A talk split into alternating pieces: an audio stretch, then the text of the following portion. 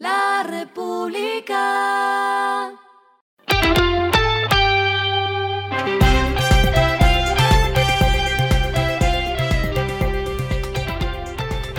Esto es lo que debes saber al comenzar la semana.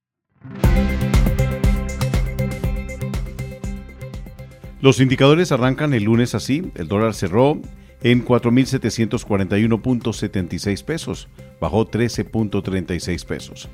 El euro cerró en 5.095.02 pesos, bajó 77.98 pesos.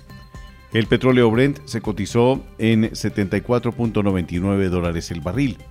La carga de café se vende a 2 millones y en la bolsa de Nueva York se cotiza a 2.21 dólares. Las movidas del fin de semana fueron. Dinisan anunció la inauguración de su nuevo centro de alistamiento de vehículos en Bogotá, un proyecto que marca el inicio de un cambio en operaciones de la compañía. Son más de 45 mil metros cuadrados intervenidos y cerca de 7 mil metros cuadrados de áreas operativas en una construcción sostenible y amigable con el medio ambiente. El nuevo modelo de operación logística soportará el almacenamiento de cerca de 1.500 vehículos. En sus meses de operación, Medicredit ha otorgado más de mil créditos en alianza con una red de más de 150 médicos. Se trata de una fintech que nació con el propósito de entregar facilidades financieras para personas que necesitan realizarse un procedimiento estético, dental o hasta de fertilidad.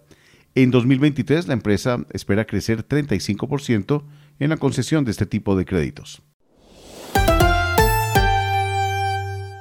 Microsoft recibió el apoyo del Reino Unido para comprar Activision.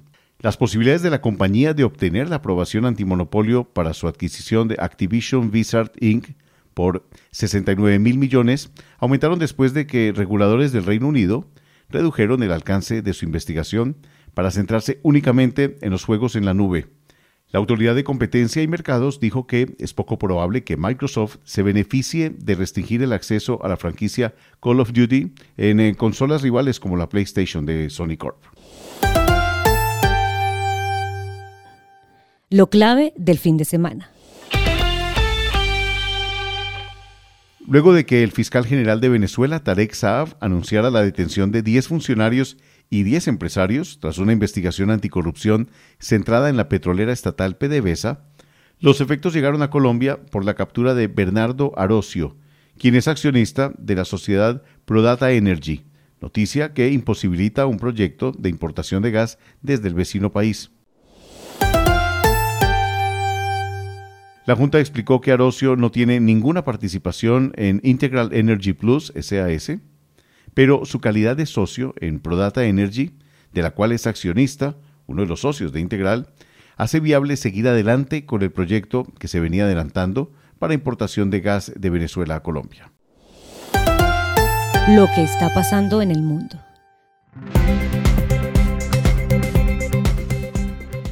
El organismo suizo regulador de los mercados financieros estudia si es posible exigir responsabilidades a la dirección del banco Credit Suisse por su debacle y venta forzada a su rival UBS hace una semana.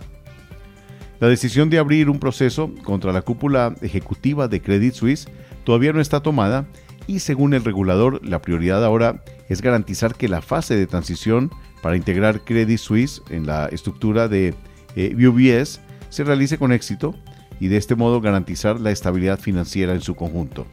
En vista de que esta fusión hará de UBS un banco de proporciones inéditas, que pesaría el doble del Producto Interno Bruto suizo, el regulador helvético deberá revisar las exigencias que se le harán en materia de capital y liquidez, que son específicas en el sistema financiero para una treintena de bancos de alcance global que son considerados demasiado grandes para caer.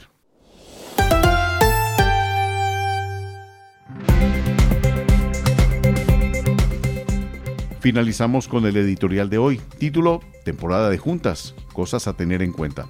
Sumario, la Junta Directiva es el máximo órgano de gobierno de una empresa y garantiza control, supervisión de presidentes, gerentes y directores, pero tiene responsabilidades.